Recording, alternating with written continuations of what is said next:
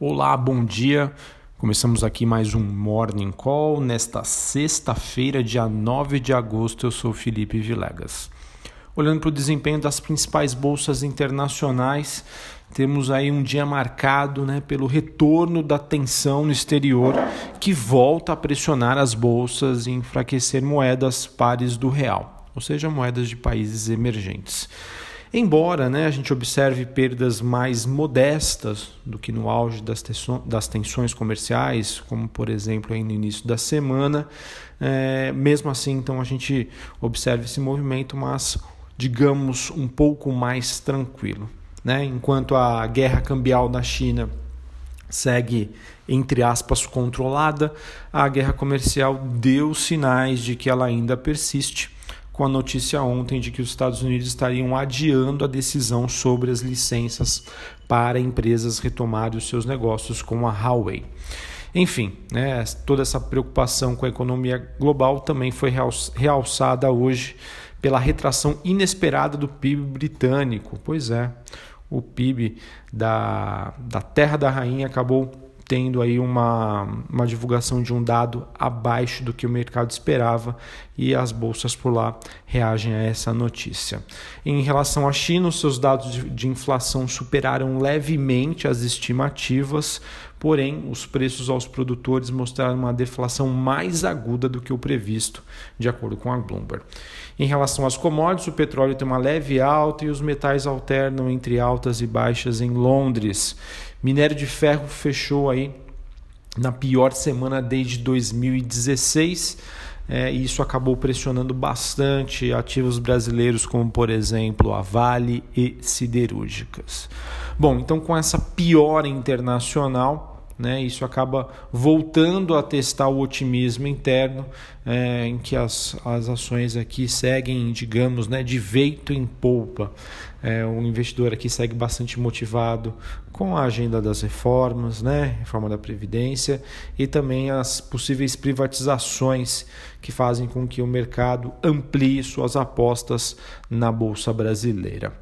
Bom, hoje a agenda do dia mostra às 9 horas da manhã dados de vendas do setor de serviços aqui no Brasil e nos Estados Unidos às 9h30 demanda final PPI, né, que seria o preço é, aos produtores, né, a inflação aos produtores. Em relação à agenda de balanços, antes da abertura no mercado, a gente teve a Ser Educacional já divulgando seus números, BR Foods também. Uh, e depois do fechamento do mercado tem Alpargatas e M Dias Branco divulgando os seus números. Banco Central mantendo seu padrão de atuação, oferta até 11 mil contratos de swap cambial para rolagem de contratos de outubro, partir das 11h30, até aqui sem nenhuma novidade. Bom, para a gente finalizar aqui os destaques corporativos, Queria sinalizar que o ministro de Minas e Energia reiterou que a privatização da Eletrobras será por meio da venda de ações, um processo aí parecido com o que aconteceu é, com a BR Distribuidora. Tá? Além disso, a Petrobras também assinou uma venda de uma fatia na Belém Bioenergia Brasil. E a notícia, na minha opinião, que acredito que vai gerar maior repercussão hoje na Bolsa foi que, de acordo com o Estado de São Paulo, a rede DOR né, comprou 10% da Qualicorp. Hein? Então, atenção para quem tem ações da Qual3 Qualicorp, acredito que essa notícia é, gere uma repercussão hoje na bolsa. Normalmente, normalmente, uma empresa que é adquirida na totalidade ou parcial costuma ter uma reação positiva Tá? Não é uma regra, mas a gente espera que isso aconteça. Tá certo? Bom, acho que era isso, as principais notícias.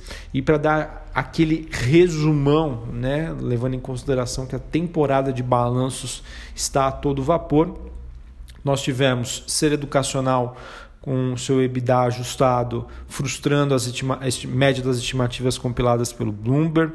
BR Malls, lucro líquido ficando um pouquinho acima das estimativas. B3 divulgando um lucro líquido de 655 milhões no segundo TRI. Suzano, EBITDA ajustado acima do que o mercado esperava. MRV divulgando um lucro líquido em linha com a média das estimativas. Ela dizendo que também terá mais de 500 unidades da Lugo para aluguel este ano. Uh, Energisa divulgando um prejuízo líquido de 8,9 milhões. Cirela, receita líquida operacional abaixo do que o mercado estava esperando. Tenda divulgando um resultado forte, 73 milhões. CCR divulgando um EBITDA ajustado um pouco abaixo da média das estimativas. Burger King Brasil divulgando um prejuízo líquido de 600 é, eh, milhões de reais. Uh, e a CVC divulgando um lucro líquido ajustado que frustrou a menor estimativa aqui compilada pelo Bloomberg. B2W divulgando um prejuízo líquido também no segundo trimestre maior do que esperado, porém divulgou geração de caixa. Então, acreditamos que isso possa repercutir positivamente no mercado. Tá? Só para explicar para vocês, nós estamos em bull market. Tá? Então, é, esqueçam, né? o mercado não vai olhar somente para aquelas empresas que geram lucro, né? que tem um resultado positivo. Se a empresa gera caixa em um ambiente em que os juros são cada vez menores, olhando para frente, como sempre o mercado faz, isso vai fazer com que ele encontre valor na companhia, tá certo? Bull market, taxa de juros baixa, mesmo empresas que tenham prejuízo, se tem geração de caixa, se ela consegue mostrar uma sinalização que à frente pode ser positivo, a repercussão aí é tende a ser é, bacana, tende a ser positiva por papel.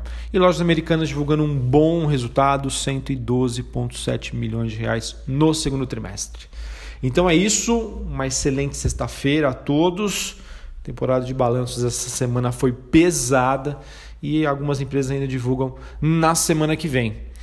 Um excelente final de semana e até a próxima. Valeu!